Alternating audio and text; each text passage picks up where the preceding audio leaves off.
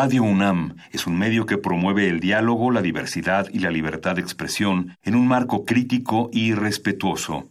Los comentarios expresados a lo largo de su programación reflejan la opinión de quien los emite, mas no de la radiodifusora.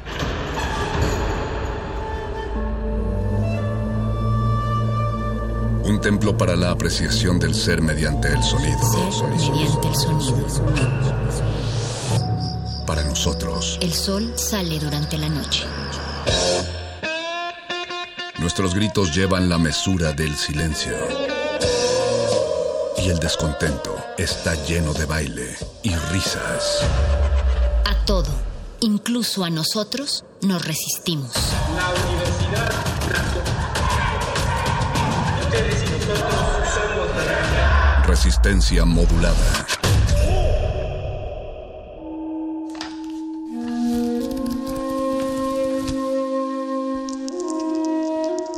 En este sótano la vida es como el Tetris.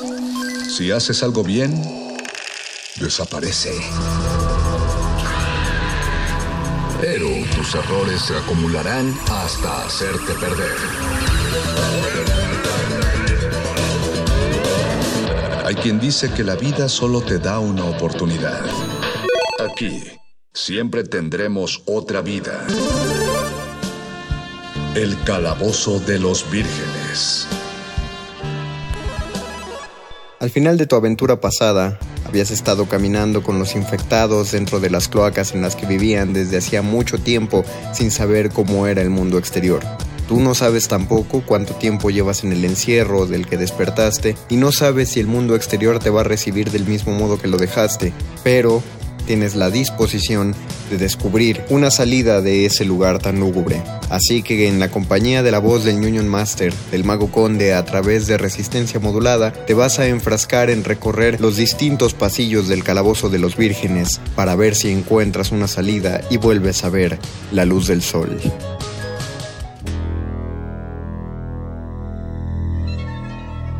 Into the Labyrinth de Trevor Jones, del soundtrack de Labyrinth.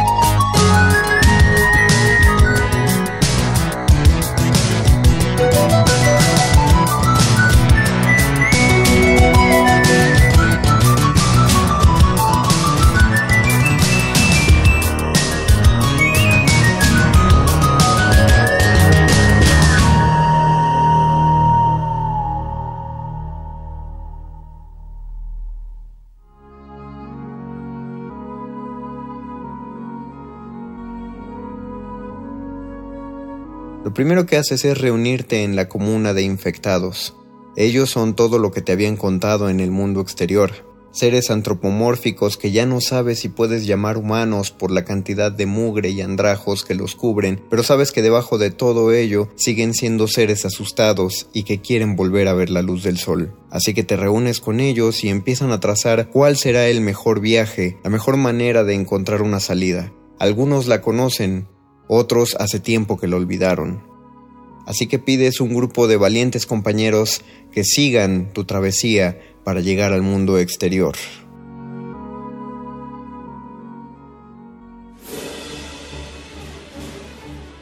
Willow's Journey Begins, de James Horner, del soundtrack de Willow.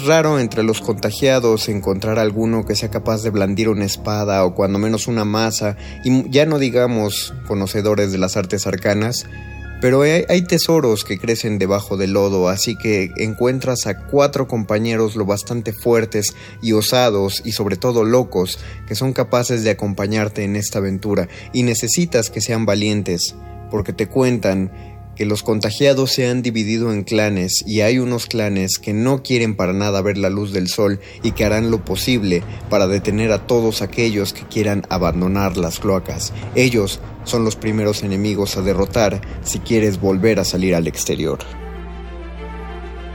Logo Manía de John Ottman, del soundtrack de Jack Giant Slayer.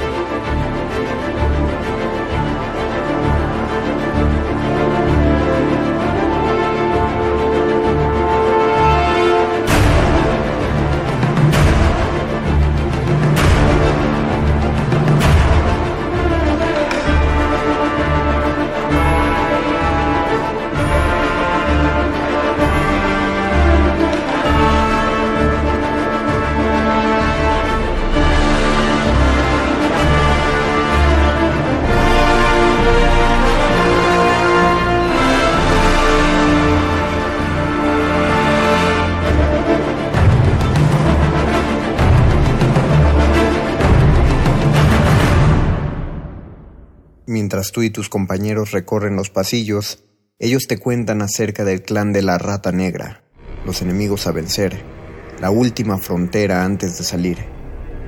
Y las anécdotas que te cuentan acerca de los salvajes que son no son nada alentadoras.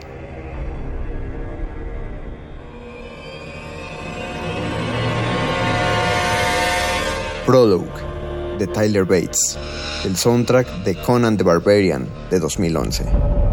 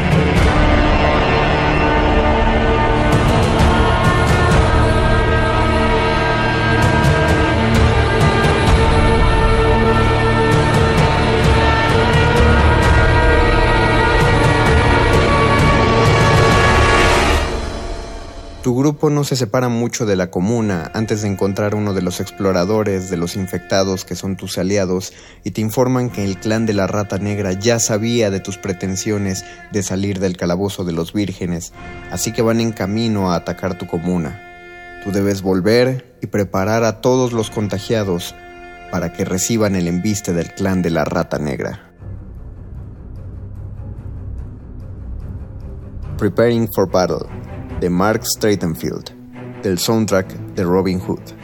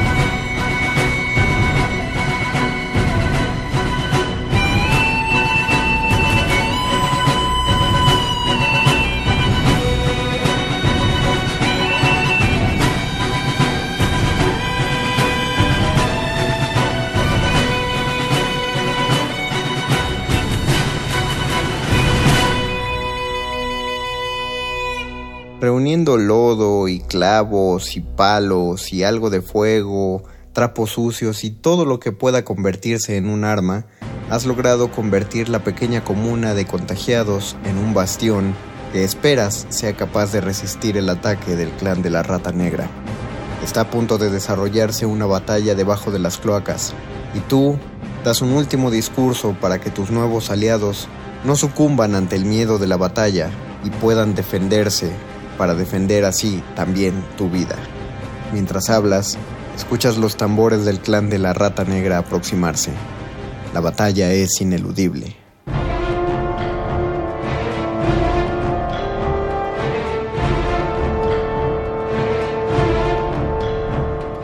Battle for Pardon, de Patrick Doyle, del soundtrack de Eragon.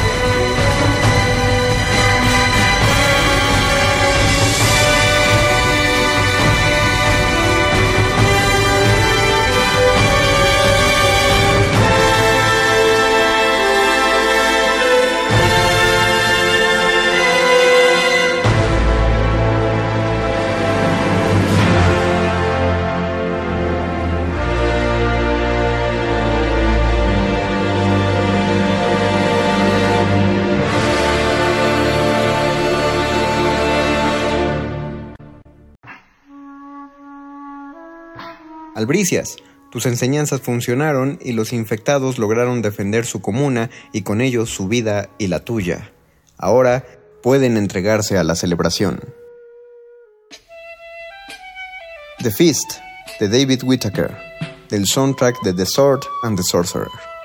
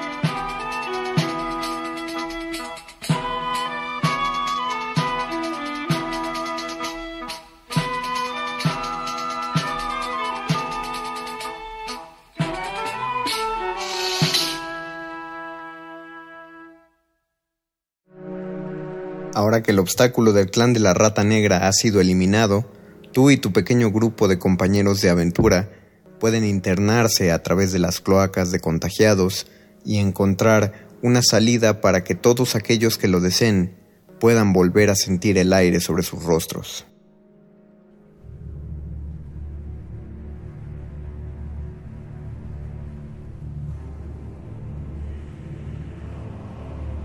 A Journey in the Dark de Howard Shore, del soundtrack del Señor de los Anillos, La Comunidad del Anillo.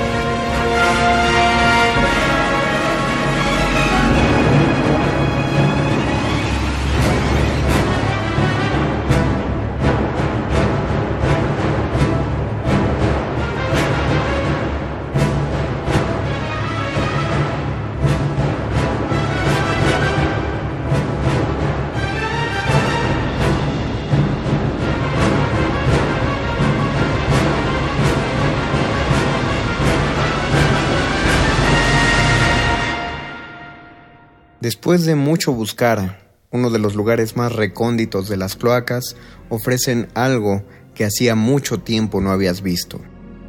Un destello de luz del sol, el cual proviene de un pequeño agujero sobre sus cabezas. Tú y tus compañeros deben trepar a través de ese pequeño estrecho, soltar una cuerda descubrir qué hay en el exterior y después mostrarle el camino a toda la comuna de infectados para que puedan salir. Pero antes, ustedes tendrán el privilegio de ser los primeros en volver a probar la libertad después del gran encierro. Solo tienes que trepar esa cuerda, salir y saber qué te espera en el mundo exterior.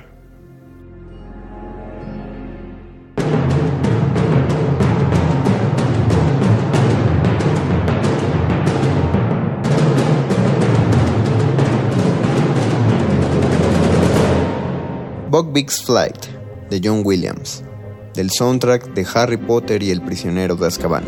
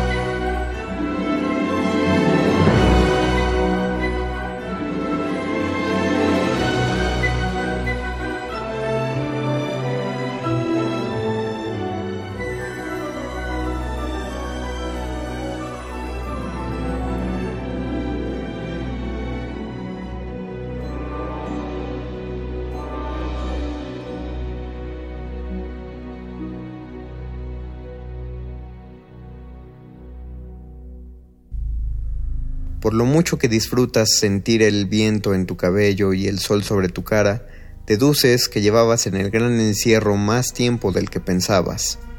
La libertad es abrumadora y fascinante. Así que lo primero que piensas es en compartirlo con el resto de los infectados que también quieren salir al mundo exterior. La continuación de este viaje es casi una repetición. Tú y tus compañeros de aventura deben volver a la comuna de contagiados y mostrarles el camino de salida. Así, ahora que saben que el camino es seguro y que van protegidos por ti y la fuerza de tus compañeros, por tu varita o tu espada o tu hacha, puedes emprender el camino hacia un gran y necesario éxodo.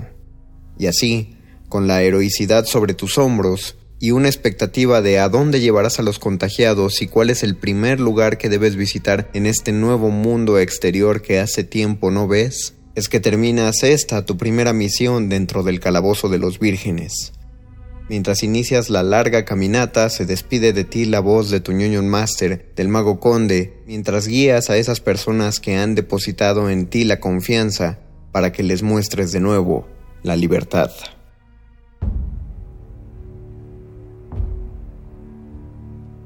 Promontory, de Trevor Jones y Randy Edelman del soundtrack del último de los moicanos.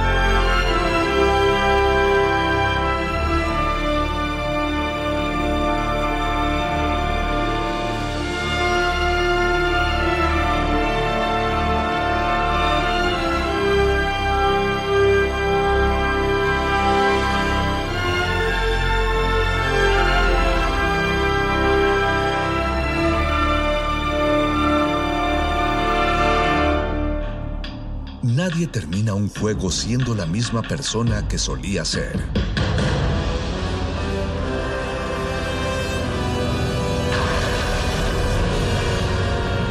Seamos alguien más.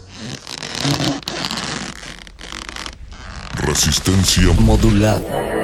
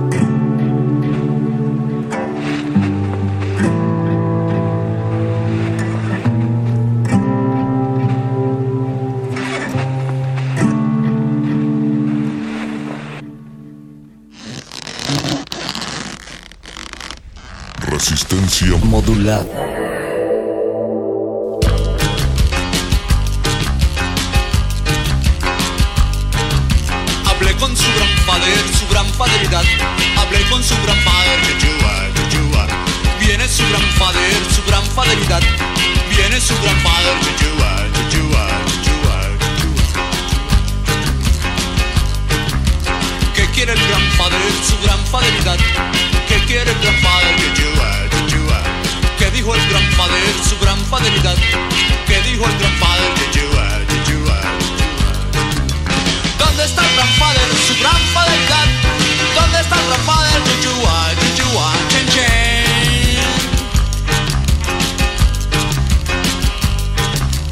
Vía su gran padre, su gran fidelidad. Vía su gran padre, Yeshua. Oía su gran padre, su gran fidelidad. Oía su gran Yeshua. Viene su gran fidelidad.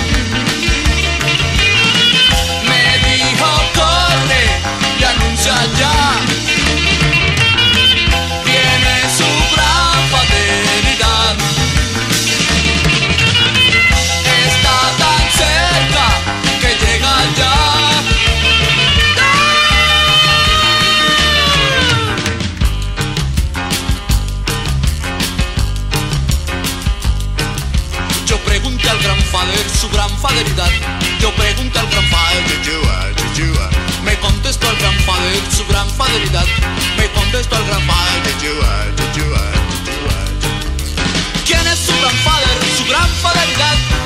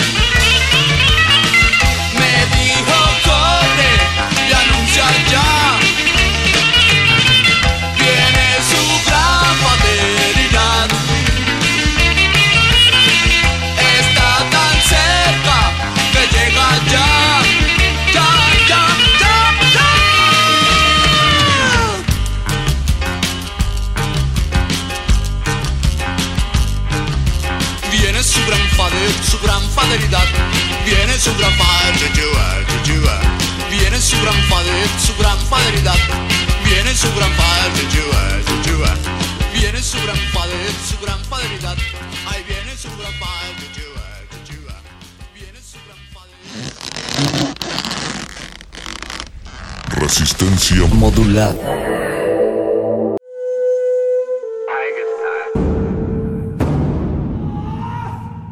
Solo hay dos momentos excelentes para ver una película. El primero fue hace 20 años, en su estreno. El segundo gran momento es hoy. De retinas.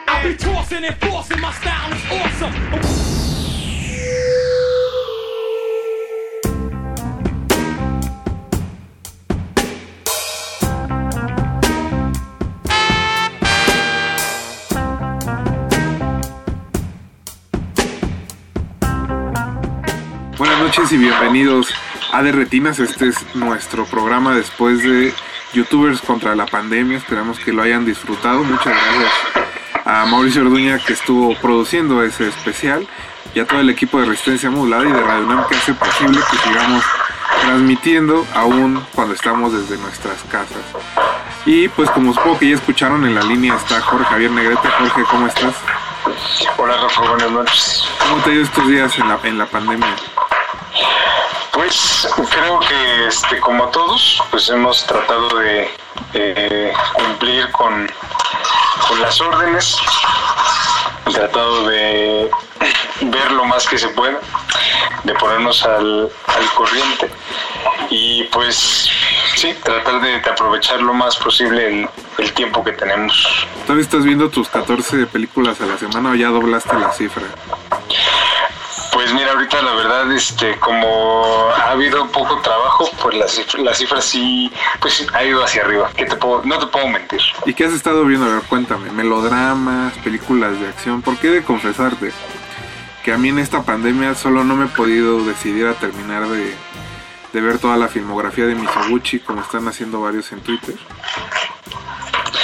Híjole, de lo que te estás perdiendo. Me, me está costando trabajo tomarme en serio esto del cine. Entonces yo sí he estado viendo puras tonterías, Jorge. No, y está bien.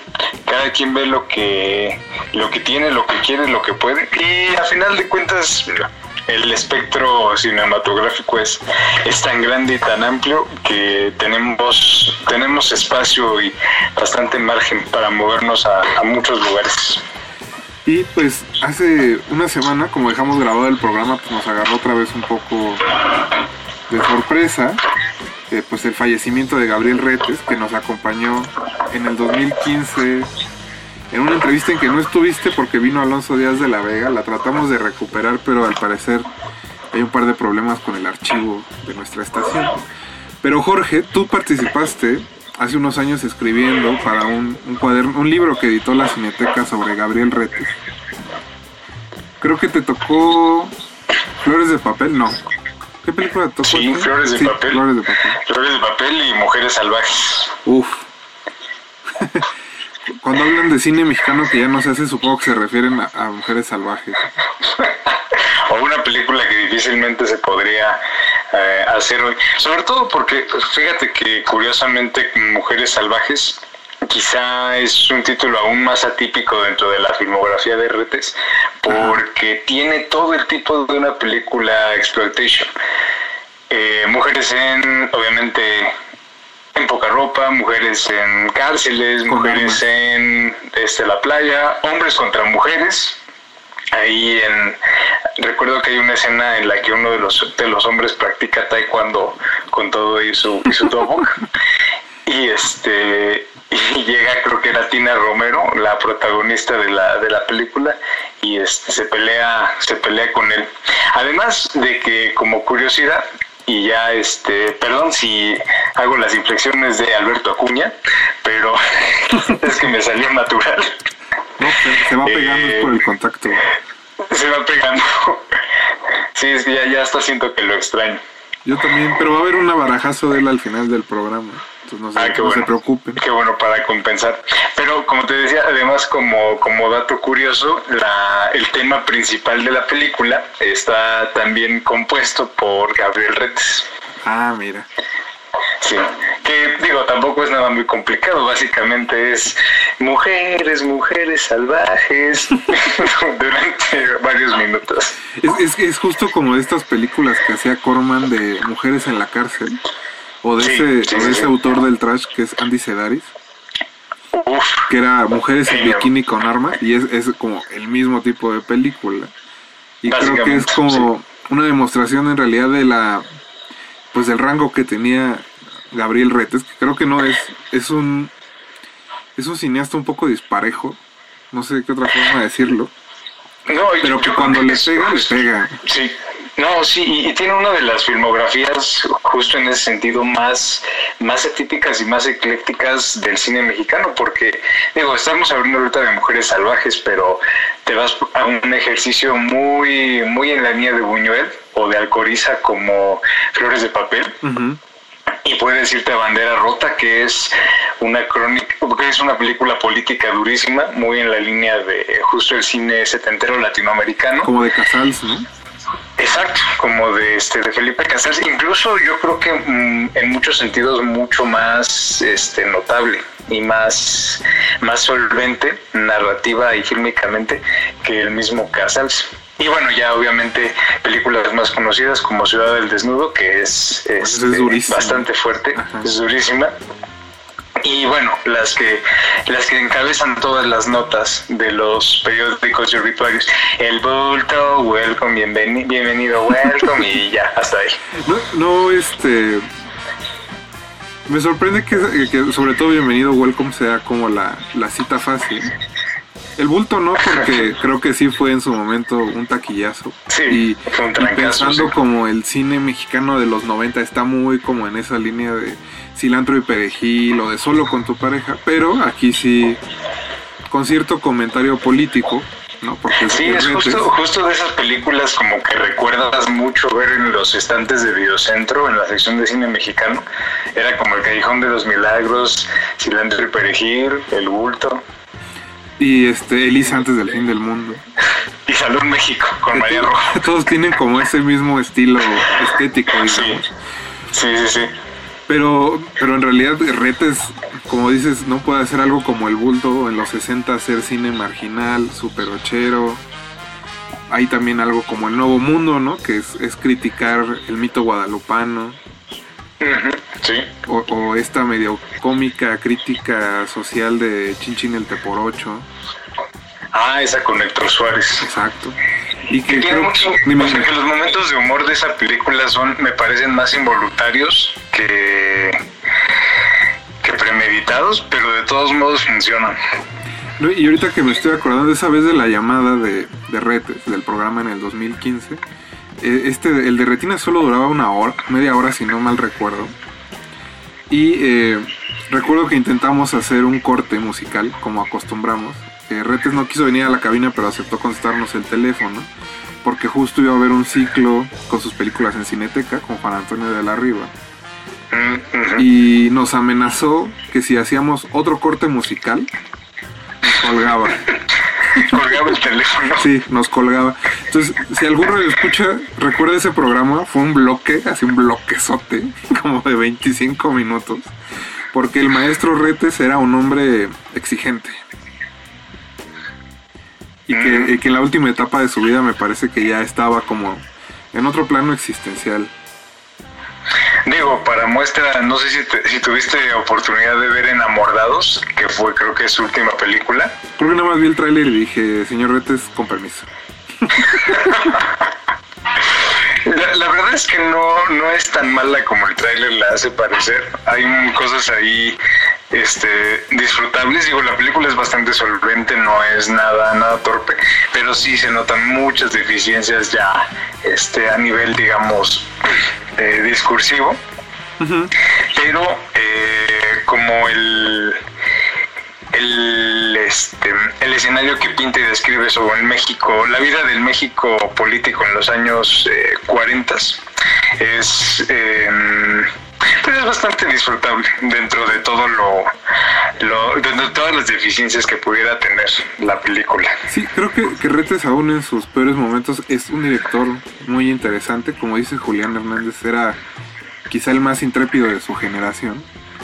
Porque justo no le tenía miedo al ridículo, ¿no? Ba- bas- Basta recordar el, rap del bulto. Digo, ¿quién, quién se da esos lujos actualmente? Exacto. Pues Jorge, qué bueno que estás bien, gracias por haber haberte conectado. Eh, te mando un abrazo, no sé si querías recomendarle algo al auditorio antes de, de terminar la llamada. Pues no, justamente aprovechando que tenemos como bastante tiempo, eh, buscar las, las otras películas de Retes. No, no piensen por favor que únicamente es El Bulto y Bienvenido Welcome, porque hay, hay muchas, muchas cosas, también otras películas de las que no hablamos, una película de piratas, eh, obviamente una película, una de las primeras películas que está muy influenciada por la, por la Nouvelle Vague, entonces hay mucho de donde, de donde descubrir. Nada más ahí. Pues Jorge, eh, te mando un abrazo. Espero que estés repasando Berlín Alexanderplatz, ahorita que hay tiempo. Rigurosamente, Eso. rigurosamente y este ahí estamos también trabajando. Un abrazo. Un abrazo, Rafa, gracias. Nosotros vamos a seguir aquí en Derretina. Recuerden que vamos a platicar de La Casa de las Flores 3 de Tupamaros Guerrilla Urbana, un documental que se estrena en Amazon Prime y después para cerrar el programa viene Alberto Acuña Navarijo, no se despeguen. Regresamos a Derretinas. De.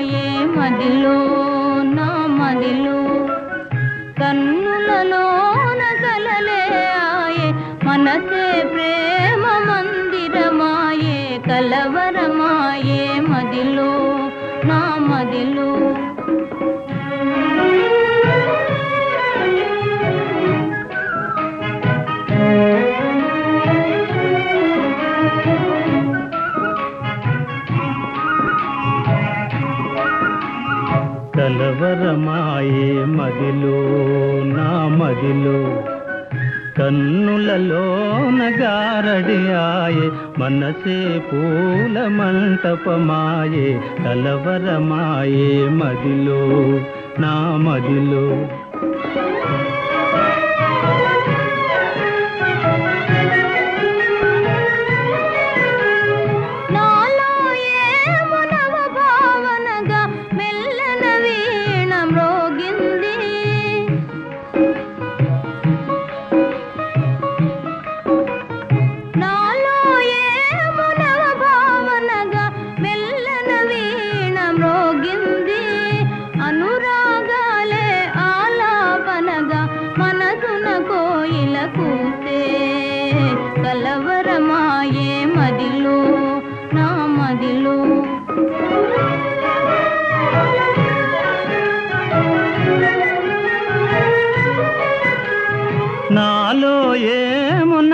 రసరాగం పిల్లన గ్రోవి ఊరింది.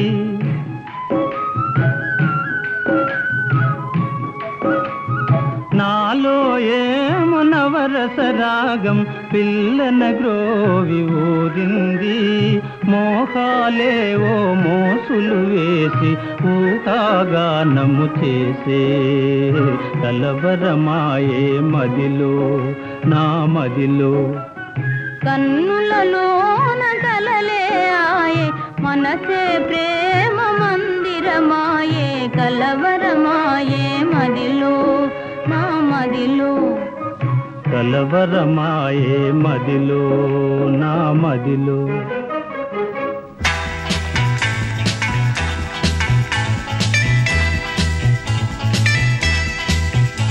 Estamos de vuelta en Derretinas, muchas gracias por estarnos escuchando. El bloque pasado estuvimos con Jorge Javier Negrete, y que nos dio unas- un par de recomendaciones sobre la obra de Gabriel Retes. Esperamos que vean las películas. Si no, cuéntenos. Estamos en redes sociales, en arroba R modulada y en Facebook como Resistencia Modulada, donde estamos leyendo todos sus comentarios, aun cuando estamos un poco a la distancia. Este segundo bloque, como les contamos en el anterior, estará dedicado a la tercera temporada de La Casa de las Flores. Vamos a pasar un fragmento de una entrevista que tuvimos con Isabel Burr, que es una actriz que se une al elenco de esta serie de Netflix para la siguiente temporada. Ella estará interpretando al personaje que hacía Verónica Castro en la primera temporada, a Virginia, esta vez en el pasado, donde bueno, se resolverá un conflicto ahí amoroso y medio social que tiene Virginia y al mismo tiempo pues, se resolverá el resto del destino de los personajes. Los dejamos con la entrevista y recuerden que siguen en Derretinas. Después viene Tupamaros, un documental venezolano que, llega, que llegó el 24 de abril a Amazon Prime. Y el programa cierra con Alberto Acuña Navarijo y su Navarajazo. No se despeguen, recuerden que están en el 96.1 de FM. De retinas.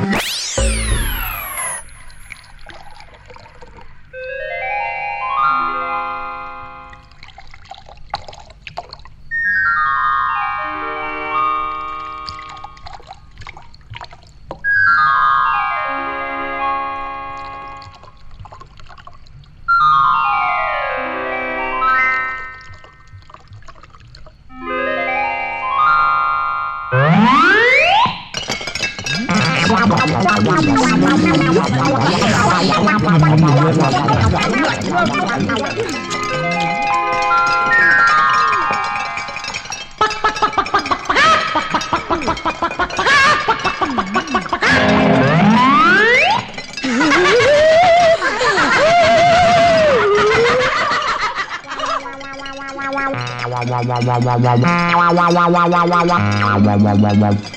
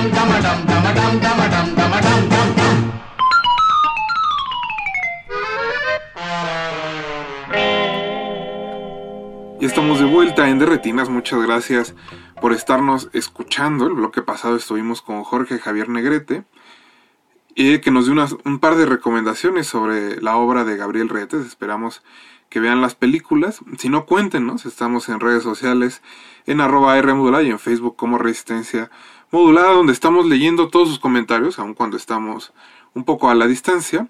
Este segundo bloque, como les contamos en el anterior, estará dedicado a la tercera temporada de La Casa de las Flores.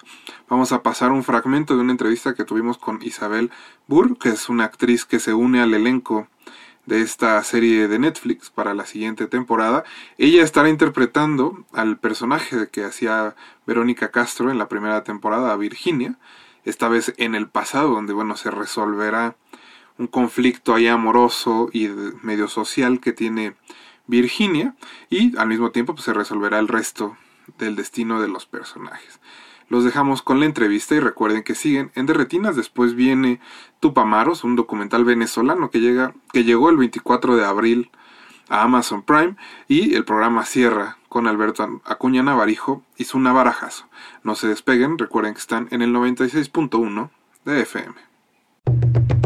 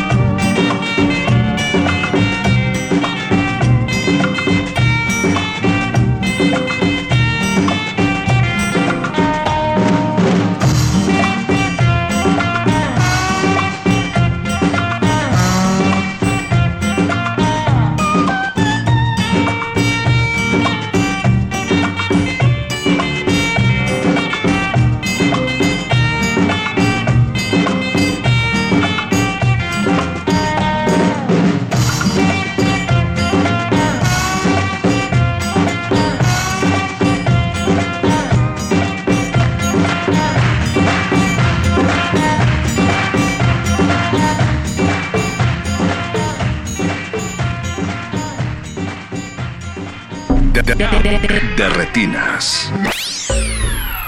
y tuve la suerte de hacer la improvisación con dos de los personajes que se quedaron también en esta tercera temporada, Javier Jatín y Tiago Correa. Eh, tres días después me llaman y me dicen, te quedaste el papel. Y bueno, pues una mezcla de sentimientos de, de nervio, de decir, ahora sí va a estar difícil el reto. Y al mismo tiempo, pues muy contenta de, de por fin poder entrar a Netflix, que era algo que yo ya quería hacer desde hace mucho y darle vida pues a un personaje tan bonito con tanto que ofrecer y sobre todo entrar a una serie que ya es tan exitosa, ya era tan exitosa. ¿Y, y qué te dijo, por ejemplo, Manolo ese día? ¿Por qué, por qué él sentía que eras la opción indicada para interpretar a Virginia de joven? Pues las indicaciones para el casting, imagínate Rafa, era nada más tráete ropa de los setentas. Entonces yo estuve como tres días antes planeando que ponerme, agarrando ropa de mi mamá, que el peinado, buscando en internet, todos los referentes que, que pudiera sacar de esa época. Pero sin texto, sin nada. Obviamente vi la primera temporada eh, como cinco o seis veces, repitiendo cada escena de Virginia. Y cuando llegué, Manolo nada más nos dice así como, ok, ahora están en 1979 y están platicando los tres y pásense un churro y eh, improvisen lo que puedan. Entonces yo, bueno, pues va. Y intentando hacer la voz un poco como, como Verónica Castro, los movimientos, incluso en el casting Manolo me empezó a dirigir un poco y pues fue todo lo que yo pude hacer en ese momento porque no, no sabía cómo iba la historia, no sabía cómo iba a ser Virginia de joven, que me sorprendió muchísimo al leerlo. Y también, Isabel, pues dices que eras fan de la primera temporada. ¿Qué era lo que te gustaba de la Casa de las Flores? O sea, la veías y decías, ah, esto es lo que me encanta. Me gustó mucho que se tocaran estos temas tan polémicos con un humor oscuro que caracteriza mucho a Manolo. Eh, todo el tema de la diversidad sexual me parece muy acertado.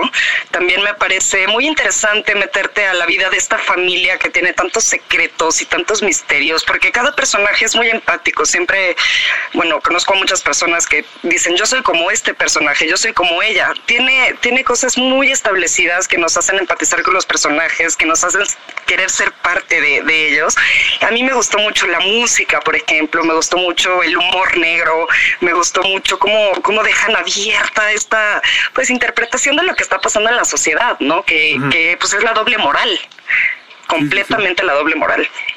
Y pues, ¿qué puede, ¿qué puede encontrar la gente en esta tercera temporada que justo va a mezclar el pasado con, el, con la historia de la segunda, que termina, pues me parece igual que la primera, un poco eh, para darse el bajón, ¿no?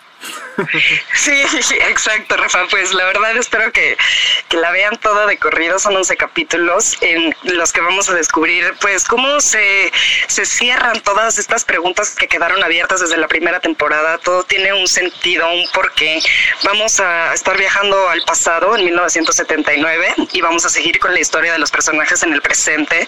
Y vamos a descubrir cómo eran estos personajes de jóvenes. Vamos a ver cómo creció Virginia, cómo era su mamá, qué, qué decisiones tomó en su vida y qué personajes le afectaron tanto para convertirse en la mujer que, que conocimos en la primera temporada.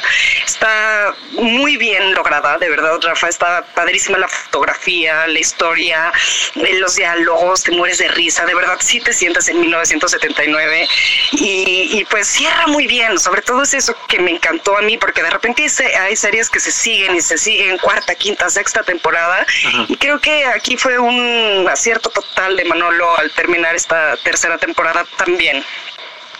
Oye Isabel, y pues no sé, imagino que para prepararte para tu papel has estado viendo cosas de Verónica Castro. Sí, Pues no, no o sabes, sí, claro. en, en ese submundo de Verónica, ¿a qué, a qué te sumergiste? Pues es que eh, a mí me molesta mucho cuando los personajes que se que los vuelven más jóvenes o así no se parecen. Entonces, Ajá. pues vamos a ser honestos. O sea, sí hay que sacar cosas de, Verónica, no nada más de Virginia. Sí, sí, y claro. Verónica es una persona que tiene pues muchos gestos muy particulares, una sonrisa, sobre todo una voz muy particular. Entonces, recrear esa voz, esa, esas pausas al hablar, esa risa, sin embargo, pues de una Verónica mucho más joven, porque pues todos vamos cambiando nuestros modismos al crecer. Entonces intentar descubrir esa esencia de, de Verónica que dejó en Virginia, porque creo que todos los actores aportan mucho de su personalidad a los personajes. Entonces sí fue entender un poquito a Verónica, entender un poquito a Virginia y no salirme de la línea que- de lo que estaba establecido. Y ahí tuve mucha ayuda de Manolo, que, que pues no me dejaba, de repente me decía, bájale un poco a los gestos, súbeme un poquito más acá. Y se va transformando el personaje, lo vamos a ver en esta tercera temporada, como una, una decisión que toma Virginia, una, una escena en particular, hace que ella se empiece a transformar y se vuelva en esta matriarca tan conservadora, por decirlo así, eh, que va a contrastar mucho con el principio de la serie, que ella era una joven rebelde, que no le importaba nada el que dirán, y vamos a entender por qué cambió. Y sí, pues estudiar mucho a Verónica, mucho a Virginia, y sobre todo, pues quitarme un poco sus zapatos y ponerme los míos. Es que supongo que ese es el reto, ¿no? El, el- Sí. el- el serle fiel al personaje y al mismo tiempo darle pues tu propio sello. Claro, porque mucha gente puede pensar que es más fácil actuar un personaje que ya está establecido, pero la verdad es que no.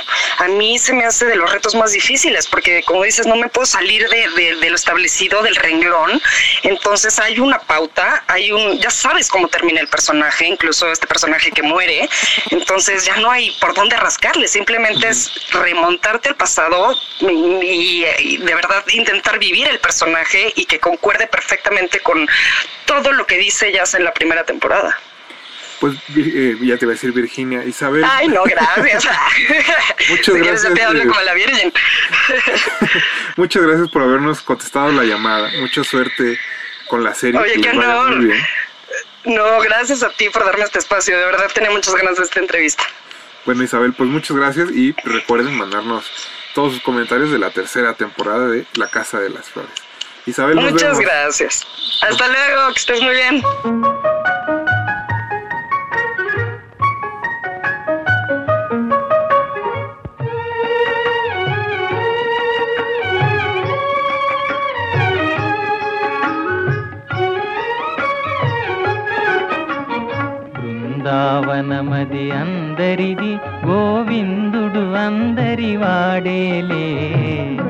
బృందావనమది అందరిది గోవిందుడు అందరి వాడేలే.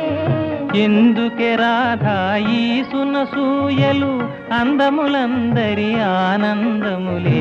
ఎందుకి రాధా ఈ సునసూయలు అందములందరి ఆనందములే.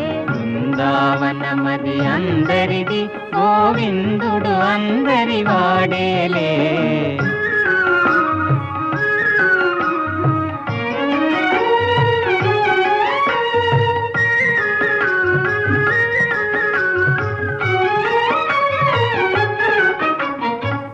పిల్లన గోవిని పిలుపును వింటే ఉల్లము చల్లున పొంగదటే.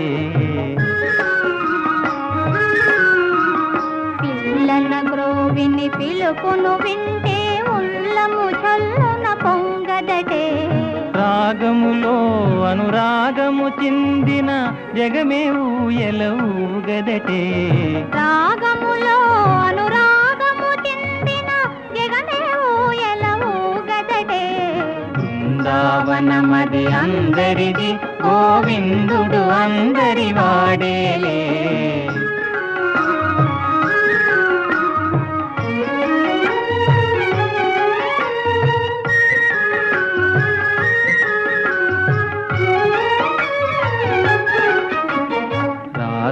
క్రీడల రమణుని గాంచిన ఆశలు మోసులు వేయవటే.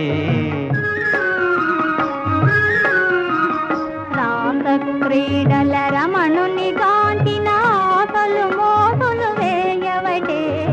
ఎందుకే రాధా ఈ సునసూయలు అందములందరి ఆనందములే బృందావనమది అందరిది గోవిందుడు అందరి వాడేలే గోవిందుడు అందరి వాడేలే.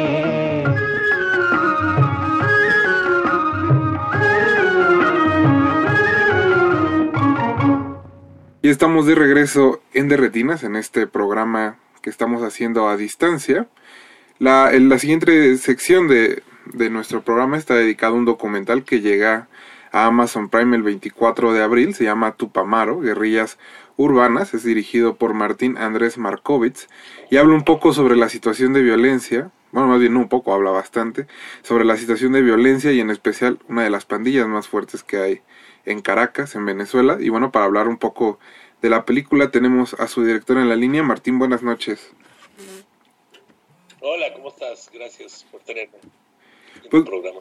Martín, cuéntanos un poco cómo fue que eh, pues te acercaste al tema. Creo que eres reportero y llevas varios años, eh, pues ahora sí que en el lugar. Sí, yo, am, yo soy norteamericano y yo estaba, en 2005 yo estaba muy interesado en Hugo Chávez y, y su gobierno socialista, como estaba ayudando a la gente pobre ah, por programas sociales, ayudando, am, compartiendo el- los ingresos de petróleo para la gente pobre. Y fui a Venezuela a, a trabajar como periodista. Y cuando yo estaba viviendo ahí, escuché sobre estos grupos armados. Am, Caracas es una de las ciudades más peligrosas del mundo. Y en muchos de estos barrios ah, no hay confianza en la policía, en la Guardia Nacional. Y, y grupos han organizado en, en estos barrios como grupos armados para combatir esta, esta gente, estos, estas fuerzas. Y en el mismo tiempo yo escuché da- durante um, el golpe de Estado que hicieron a Chávez en 2002, cuando salió del poder 48 horas, estos grupos lo defendió, fueron a Miraflores, donde vive el presidente de Venezuela, y, y- y cuando fueron ahí, tanta gente fueron y estaban demandando que, que regresaran a Chávez. De retinas. Chávez tenía mucho poder.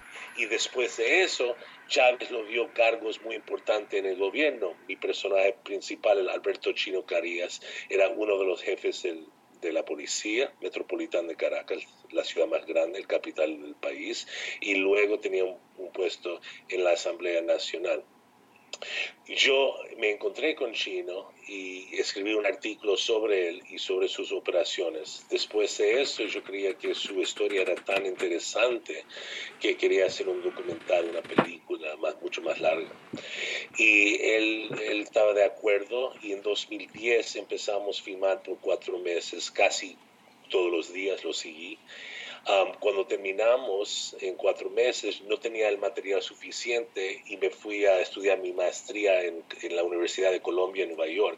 Ajá. Regresé dos años después y empecé a filmar más de su historia. Y durante esa época se murió Hugo Chávez, la economía de Venezuela colapsó, Nicolás Maduro, hizo, se hizo presidente y estos grupos armados se pusieron más conocidos porque empezaron a salir a, a defender el gobierno de Maduro. De retinas. Muchos de estos grupos salieron capuchados con armas y muchas veces um, mataban a gente protestando. Y, y, ah, mucha gente dicen, ah, dicen que una razón es porque no ha caído el gobierno de Maduro, es porque tiene estos grupos armados protegiéndolo contra, contra enemigos del Estado. Martín, me llama un poco la atención em, cómo este tipo de, de guerrilla urbana parece repetirse mucho a lo largo de, pues de todo el territorio de América Latina, ¿no? Que son, son grupos que nacen, o al menos así es el caso de Tupamaro, como una especie de apoyo social, ¿no? Porque el, el Estado ha creado un vacío que alguien tiene que ocupar, obviamente, y lo ocupan ellos pensando en cómo ayudar a la gente y se va transformando a lo largo del tiempo en otra cosa completamente distinta y tal vez en este caso en, en- en precisamente en aquello que nacieron combatiendo. No sé, no sé qué te parece. Sí, eso es la cosa muy interesante sobre esto, es que esto no, esto no solamente pasó en Venezuela, esto, esto está pasando en México, está pasando en India, en Estados Unidos, en la com- comunidad negra, en California en los 60 Black Panthers que, que defendieron la comunidad contra, contra la policía corrupta. Um, pero yo creo que ah, la diferencia con los colectivos en Venezuela es que tienen mucho más poder, que ellos están conectados con el gobierno primero con Chávez y ahora Maduro, y tienen cargos mucho más importantes, muy importantes.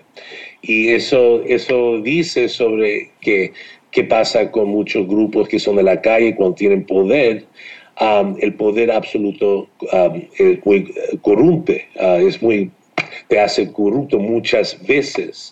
Y yo creo que eso que pasó con estos grupos, que tenían intenciones buenas en el principio, pero con el poder, tenían demasiado poder y empezaron a, a ser diferente. Y también cuéntame un poco, Martín, cómo es que percibe eh, la, la sociedad venezolana precisamente a los tupamaros. En el documental se ve que, digamos, como en los barrios pobres tienen bastante bastante apoyo, pero también hay otro sector que los mira con, con cierta, pues con cierto miedo, ¿no? Al, al, al brazo violento que también tienen ahí. Eso, sí, esa es la cosa que Venezuela es un país muy polarizado.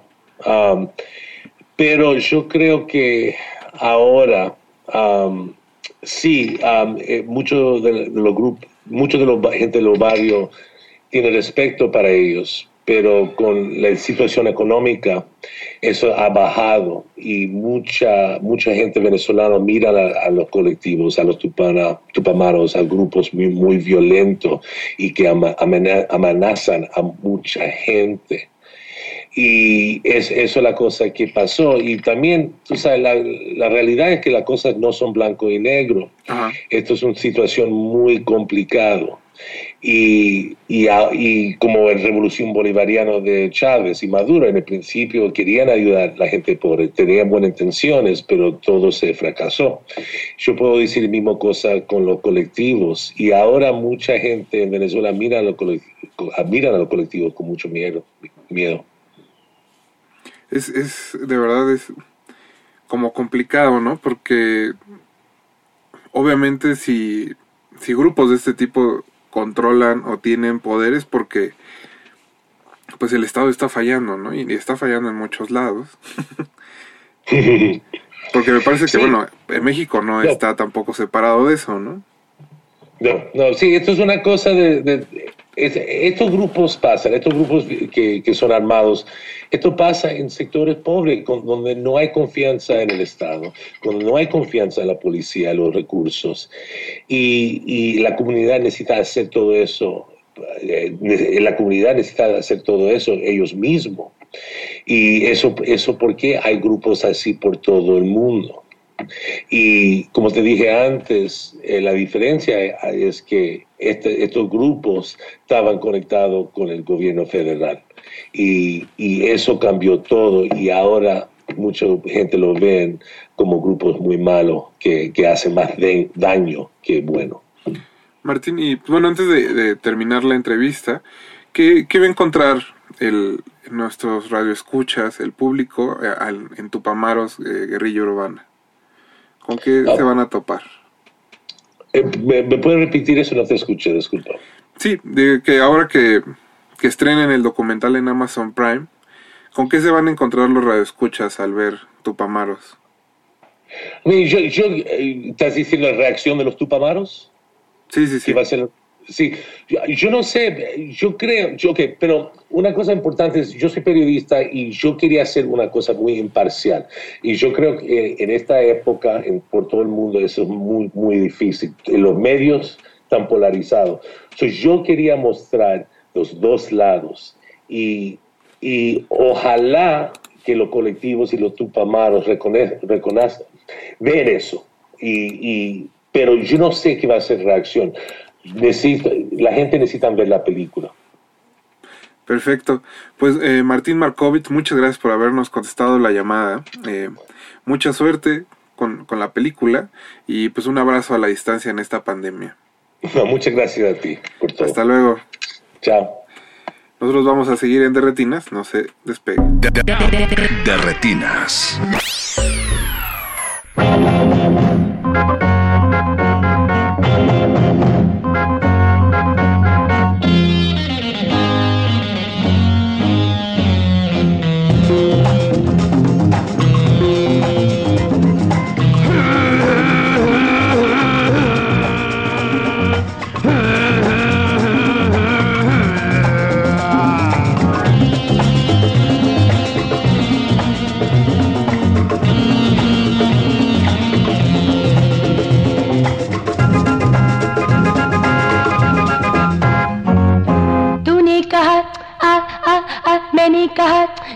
这这啊。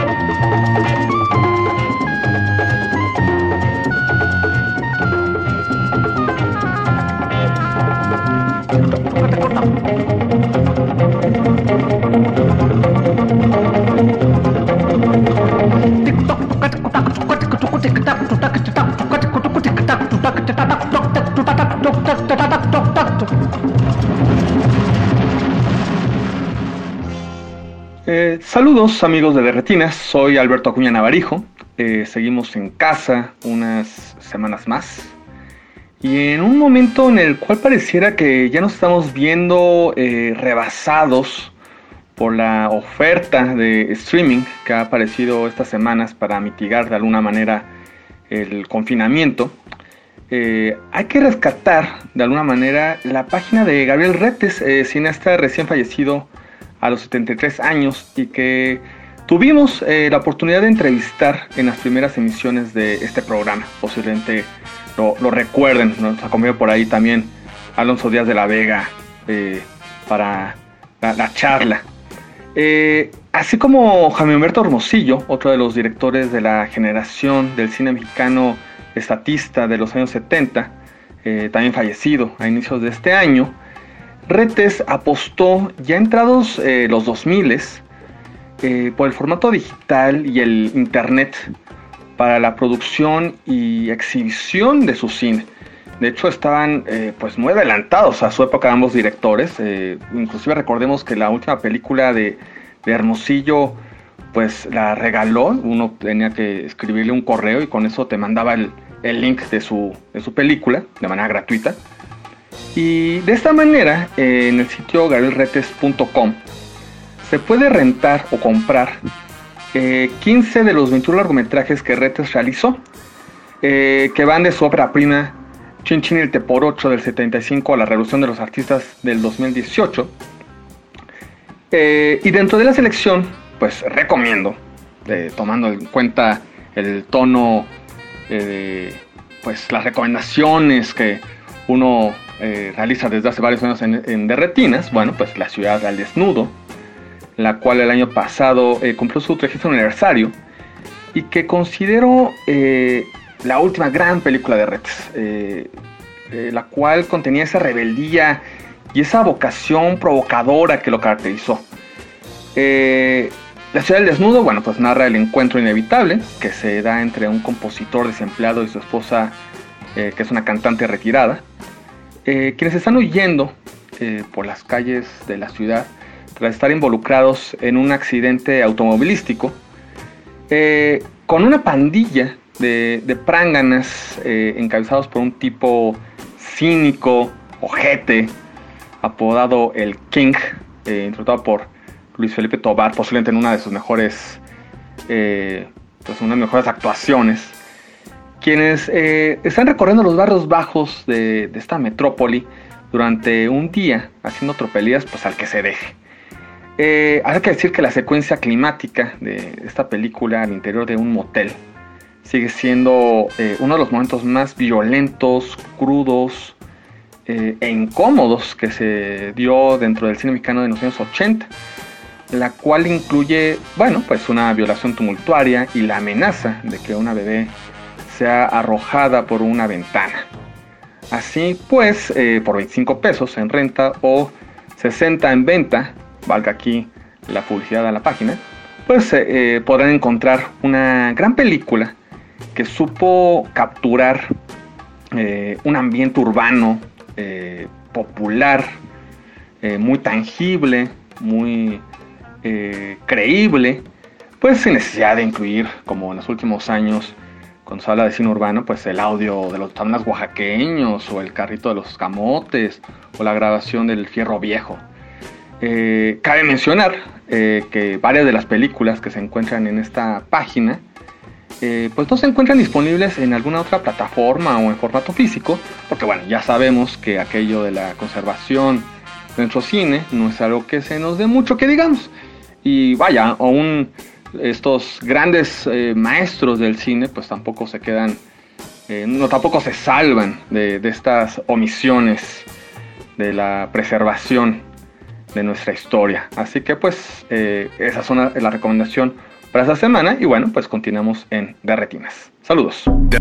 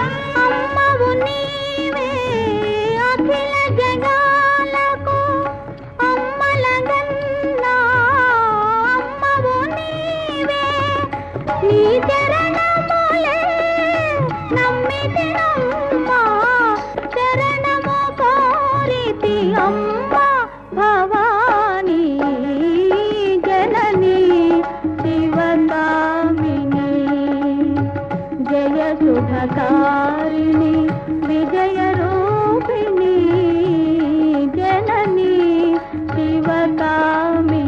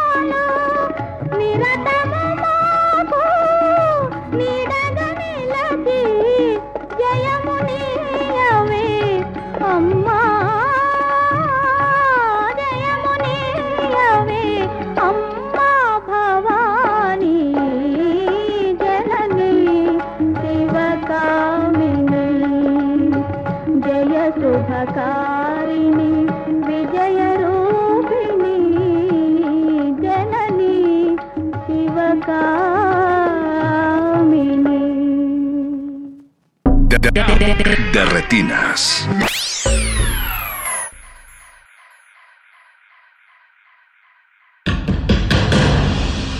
Como dijo el sabio Playlist Zoo, el viaje de las mil canciones empieza siempre con la primera reproducción.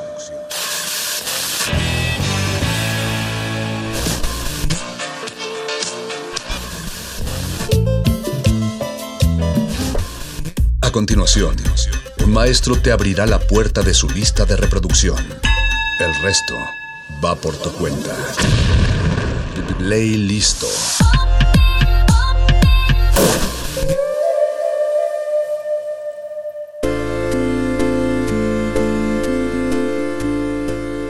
Buenas noches y bienvenidos al 96.1 de FM. Esto es Radio UNAM y están en el playlist de Resistencia Modulada. Mi nombre es Rafael Paz y les doy la bienvenida a este espacio musical.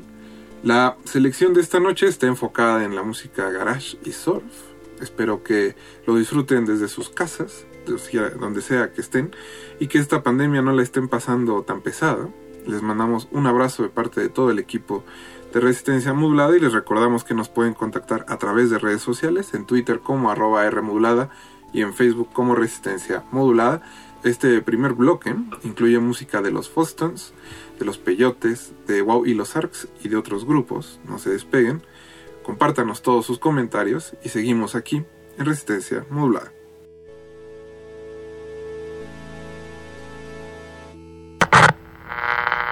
And now some tragic local news. We have a report of another murder tonight. A young girl has been found dead in Hyde Park. The body was badly mutilated. Because of these murders, police request that all women stay inside their homes after dark this evening. If you must go out, please have someone accompany you. Keep your doors locked. We'll repeat that. Police request that all women stay inside their homes.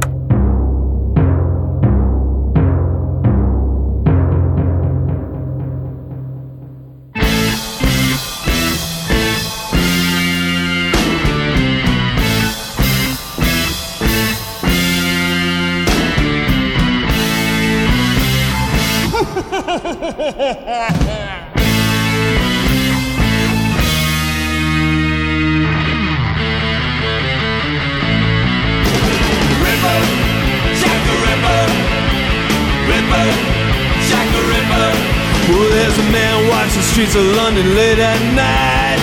Ripper, Jack the Ripper, He's got long black hair and his pants are tight. Ripper, Jack the Ripper, Well, he really cuts it up when the lights go down. Ripper, Jack the Ripper, Cause that's the time he likes to shop around. Ripper, Jack the Ripper. Well, he walks down the street. Every girl he meets is your name, Mary Kelly. Ripper, Jack the Ripper, Ripper, Jack the Ripper, Well, there's a man walks the streets of London late at night. Ripper, Jack the Ripper, He's got a long black cloak and a one-track mind. Ripper, Jack the Ripper, Well, all you pretty little chicks take my advice. I don't want the streets of Hollywood tonight. Ripper, Jack the Ripper, Because he walks down the street, every girl he meets is your name, Mary Kelly. The cops will never catch him because he's much too clever.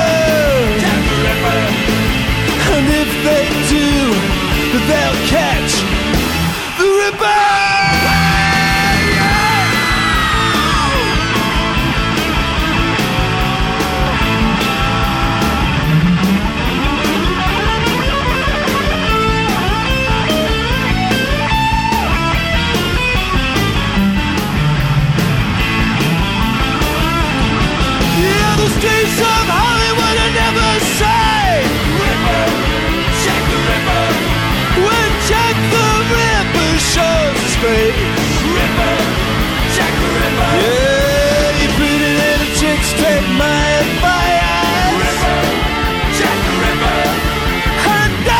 the streets of Hollywood tonight. Ripper, Jack the Ripper, When he walks down the street, every girl he meets is your name, Mary Kelly.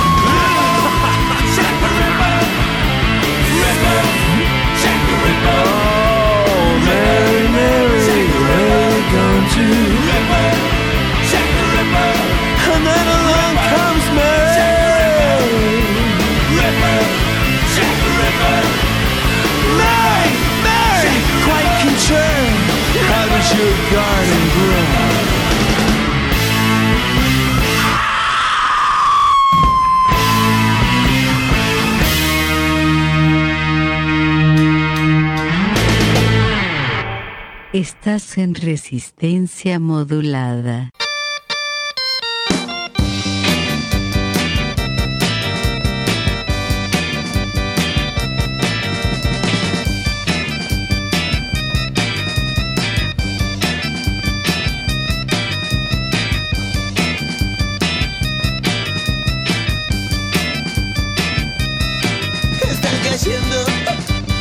Mis ojos lágrimas.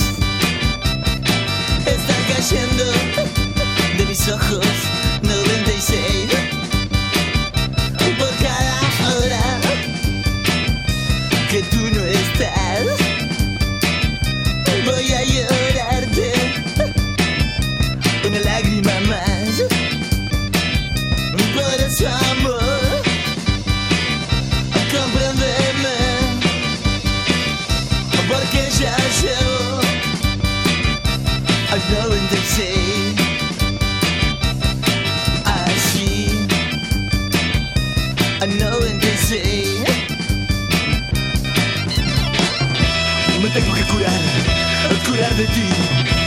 puedo soportar Estar así. 96 horas Y oré por vos. Son muchas lágrimas, ya ves mi amor. 96 lágrimas, y oré por ti. Son muchas lágrimas, ya ves que sí. Ah. 96 Están cayendo de mis ojos lágrimas de mis ojos 96. Voy a llorar.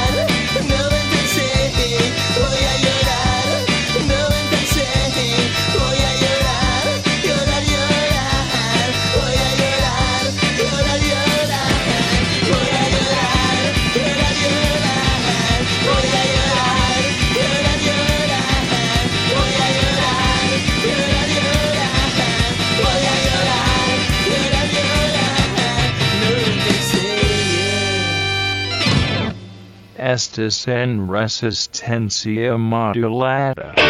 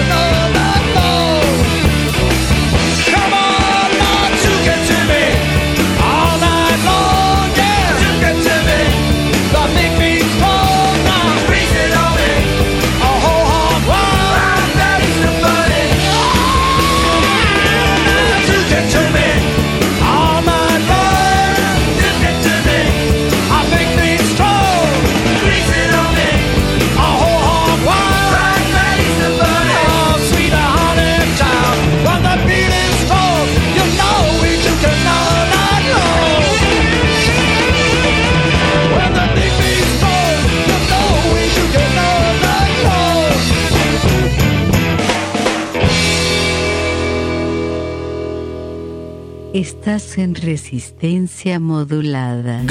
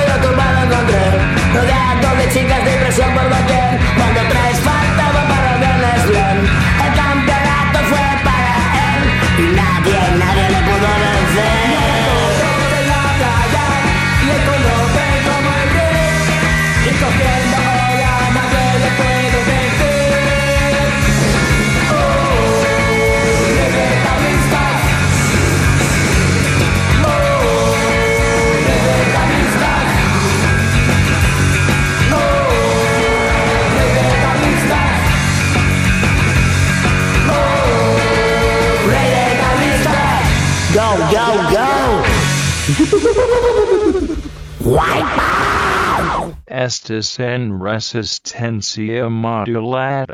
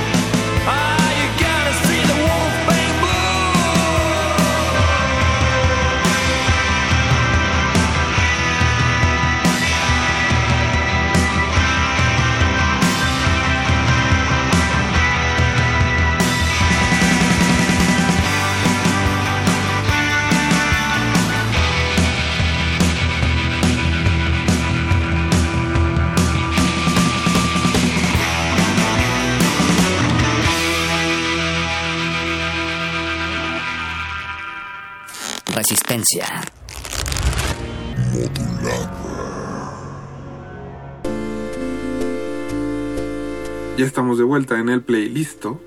Queremos que nos cuenten qué les ha parecido hasta el momento. Viene mucha, mucha más música garage. Ya saben que si no suena como si lo hubieran grabado en el baño de su casa, no cuenta. Eh, pues estamos esperando todos sus comentarios. Y este segundo bloque vamos a escuchar eh, algo de los Psychos, algo de King Kang, de los Stray Jackets y de otro par de grupos. Así que no se despeguen. Regresamos al 96.1 de FM. ¡Ha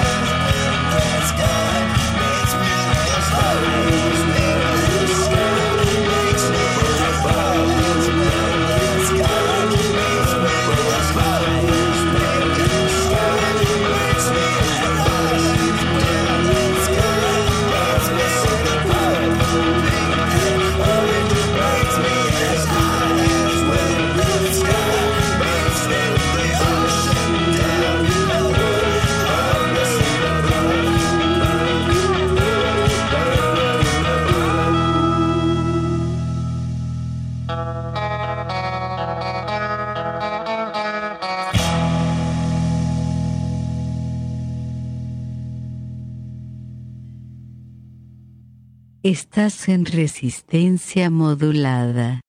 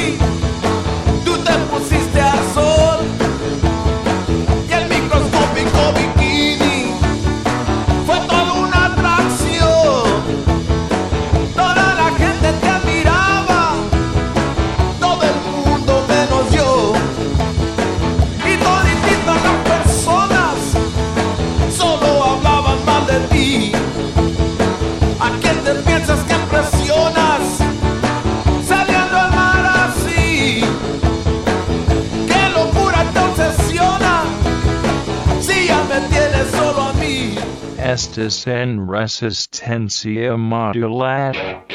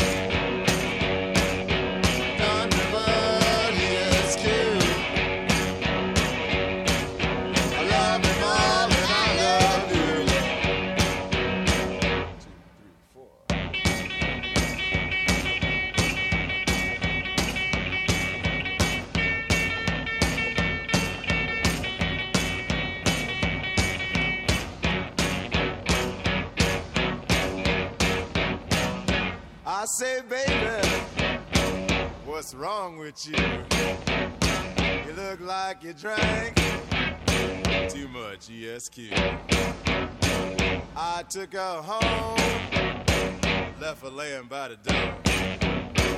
Got back in my car and drank some more. Two, three, four.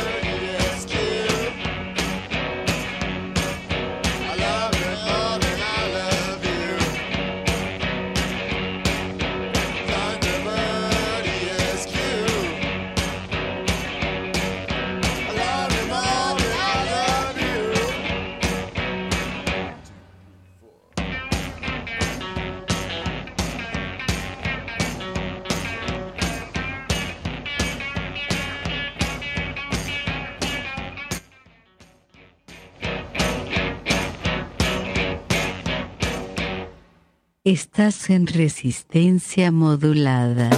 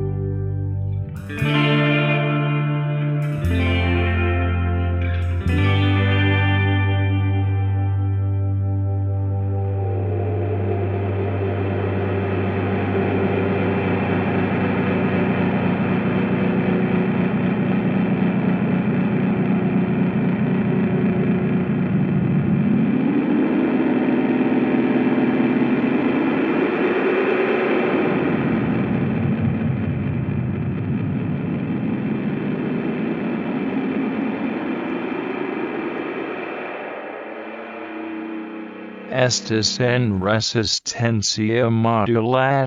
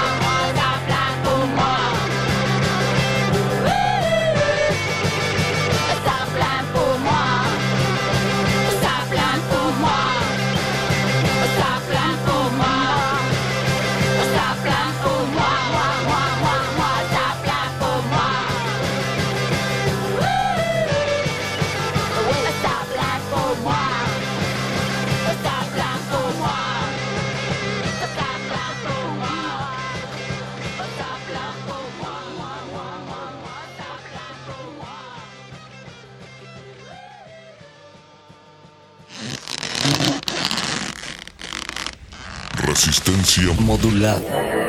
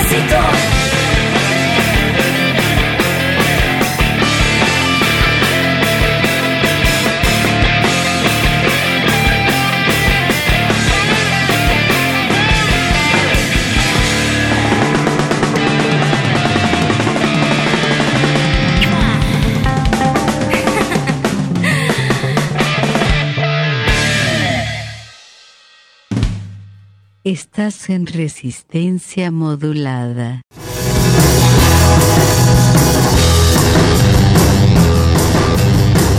Les esta dojo. Les esta dojo. Les esta dojo. Get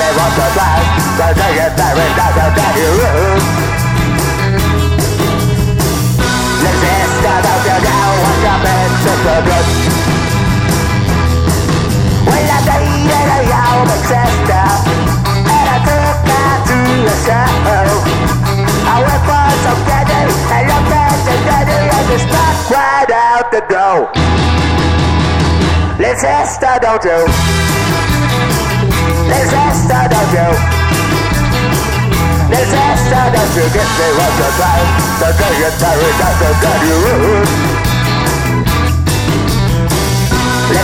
Les esta dojo. Les esta dojo. Les esta dojo. Guess they want to drive. So they get married at the daddy room. Les esta dojo. Now watch your man sister dance. Every time I say your sister, well, it's got somebody new. She's made as if even left it on my will. Guess I tried my luck with you. Les esta dojo. Les esta dojo. Les esta dojo. Guess they want to die. They say it's very nice to get you in. Les esta dojo. Now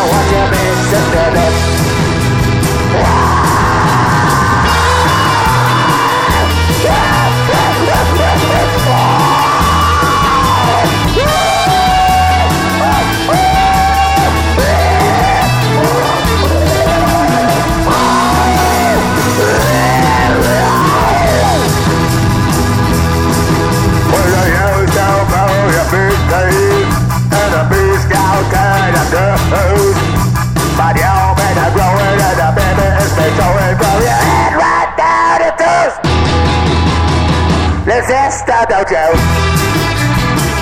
Les esta dojo. Les esta dojo. Guess they want to drive. They say it's very nice and daddy rude. Les esta dojo. Now watch your big sister dance. Les esta dojo. Now watch your big sister dance. Les esta dojo. Now watch your big sister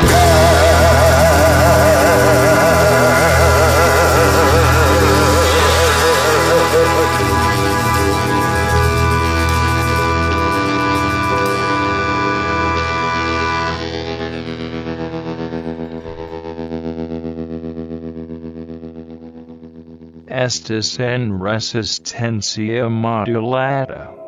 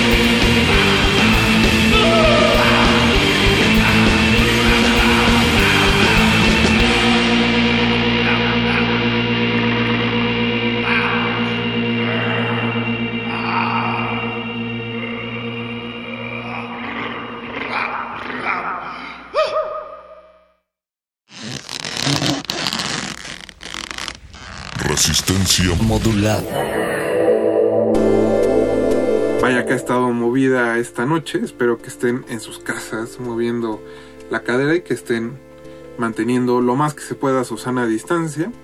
Vamos a cerrar eh, esta noche escuchando pues música garachosa como ha sido toda la velada. Viene música de Guadalupe Plata, de los Barbacans, de los Guajes y de otro par de grupos que esperamos disfruten. Y vamos a cerrar la noche con un bello cover a una de las canciones más queridas de David Bowie. Así que les mandamos un abrazo donde sea que estén. Mi nombre es Rafael Paz y los acompañé esta noche en el playlist. Recuerden que mañana Resistencia Modulada empieza a las 8 de la noche y que estamos leyendo, aunque estemos a distancia, todos sus comentarios en arroba en el Twitter y en Facebook como Resistencia Modulada. Muchas gracias a todo el equipo de Radio Nam que hace posible la transmisión de este programa. Yo me despido y los dejo con un poco de música. Hasta mañana.